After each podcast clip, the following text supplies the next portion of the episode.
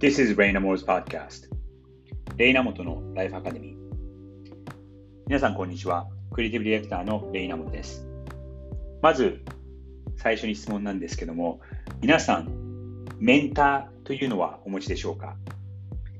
これは年齢に関係なく、20代でも30代でも40代でも、もしくはあ50代の方でもいいんですけども、えー、もし今、20代の方、例えば25歳の方だったら、えー、ぜひ45歳のメンターを持たれるといいと思います。で特にあの役に立つなと思うのは、もちろんその同じ職種の人でもいいんですけども、あえて自分の職種と違うことをやってる人を、えー、若い時に、えー、20代ぐらい年上の人をメンターとして、えー、持ってらっしゃると、いろんなあの違う角度からのアドバイスがもらえるのではないかなと思います。逆にですね、このメンターシップの関係というのは、えっと、年下の人が年上のメンターを持つだけで僕はないと思うんですね。例えば、45歳の方だったら、逆に20歳若い25歳の人をメンターとして持ってみてください。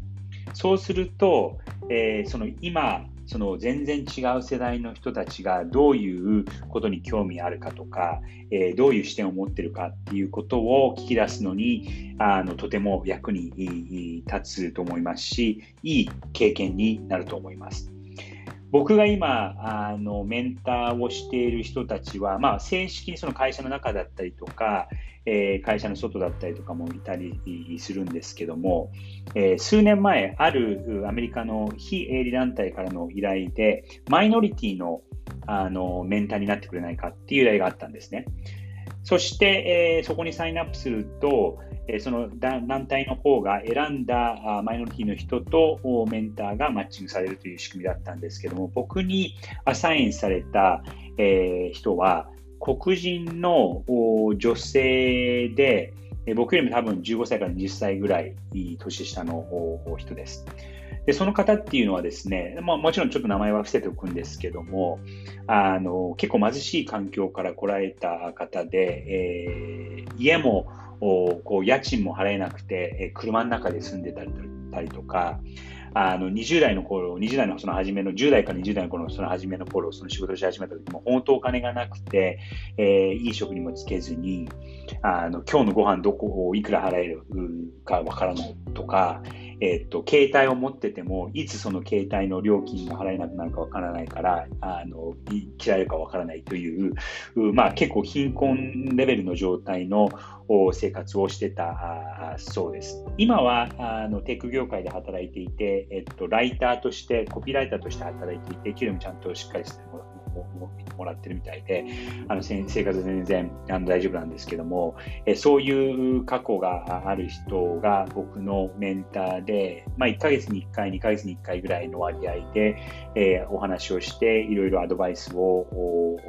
提供するという関係でもあるんですが、えっと、その僕と全然違う人種も違いますし、性別はさることながら人種も違いますし、環境も全然違うところで育った人といろんなことを対してザクバンに話す。こちらからも質問して、え自分のちゃんと学習にもするようにするっていうことを心がけて、あのメンターシップとしてやっています。なので、これはあの冒頭にも申し上げましたように、え25歳の例えばデザイナーの方だったら、えあえてその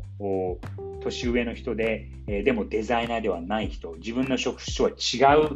う職種の人から、えアドバイスをもらいこうもらいながらあ、キャリアのことをつい考えていく。っていうことはとてもためになりますし、逆にその45歳の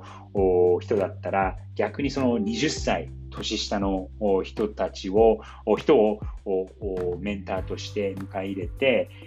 今の若者がどういうことを考えているかだったりとか、どういうことが気になっているのか、どういうことが大事なのかっていうことを、その日本だとやっぱりその年功序列という文化がありますので、年上の人が年下の人をこう上から見るみたいな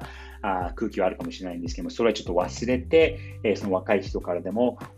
いろんなことを吸収するっていうのはとても大事だと思います。なので、えー、年齢に関係なく、えー、年齢の枠にとらわれずに、ぜひメンターを探してみてください。ということで今日はこの辺で。Have a nice day.